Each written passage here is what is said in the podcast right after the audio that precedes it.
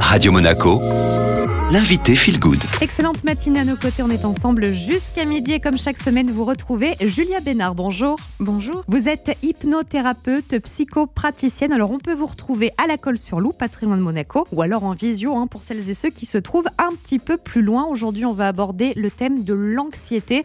Finalement Julia, c'est un mot qu'on emploie beaucoup, mais qu'est-ce que c'est l'anxiété? Alors l'anxiété, c'est une peur excessive qui peut devenir euh, complètement paralysante. C'est une émotion qui est proche de la peur, mais qui est beaucoup plus diffuse. Ce qui fait qu'on peut en avoir et des fois ne pas trop en avoir conscience. Euh, très souvent, c'est une complication au fait de s'adapter dans la vie. Il faut savoir qu'il est naturel d'avoir un niveau d'anxiété euh, euh, lors de situations, par exemple, si on, est dans un divorce, si par exemple on a eu un licenciement, euh, là où ça va poser problème, c'est quand ça va durer dans le temps. Au-delà de trois mois, on dit par exemple que euh, ça devient problématique et dans ces cas-là, il ne faut pas hésiter à se faire accompagner. Est-ce qu'aujourd'hui, Julia, il y, y, a plus de personnes anxieuses qu'avant? Alors, en effet, on a pu le voir lors de l'épidémie de Covid-19, où il y a eu une augmentation de 25% de dépression et d'anxiété. Euh, on est des êtres très sensibles à notre environnement. Donc c'est vrai que tout ce qui se passe, euh, alors ça peut être les guerres, euh, tout ce qui est économique, écologique, va nous impacter. Et on voit une recrudescence de l'éco-anxiété, par exemple, qui est une anxiété liée au climat, ou alors de l'anxiété d'anticipation. C'est la peur de ce qui va arriver.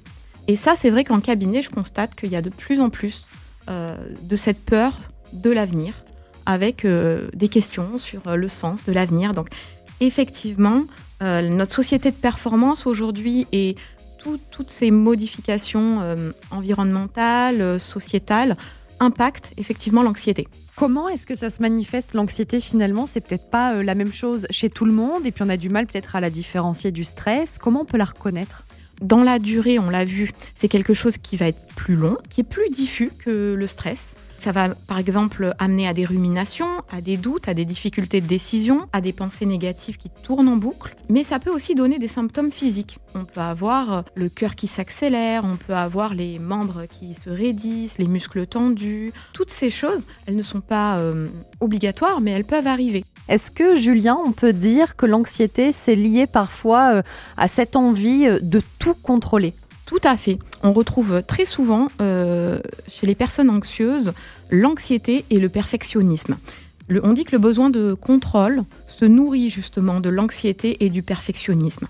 Alors quand on conduit une voiture, on a ce besoin de contrôle, parce que si on ne contrôle pas, effectivement, on peut avoir un accident. Le problème chez ces personnes qui sont des grands anxieux, c'est qu'elles ne vont jamais lâcher ce contrôle, ou en tout cas, elles vont être très très inquiètes, et lors de grèves, lors d'événements qu'elles ne peuvent pas contrôler, comme une maladie, euh, ça va être pour elles source d'énormes souffrances. Et elles vont être en panique. Et le cerveau, il va pas pouvoir fonctionner euh, normalement. C'est une difficulté finalement de s'adapter à la situation. Et pour ces personnes-là, on travaille beaucoup en thérapie sur euh, justement trouver confiance en soi pour apprendre à s'adapter. Parce qu'en fait, plus on repousse son anxiété, plus elle arrive. Parce que très souvent, les personnes ont envie de repousser ces idées négatives. Ça leur fait, ça leur fait peur.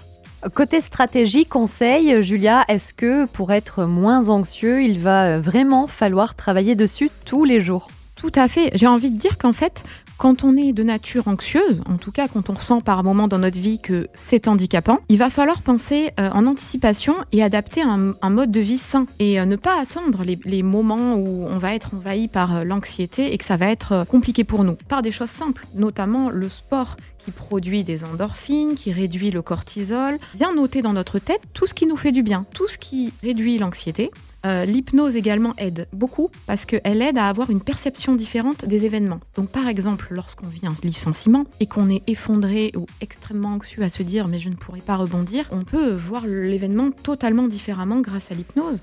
Et le but, c'est de devenir acteur de son anxiété, de vraiment l'accompagner, cette anxiété. Pour sortir du cercle vicieux, j'ai peur d'avoir peur.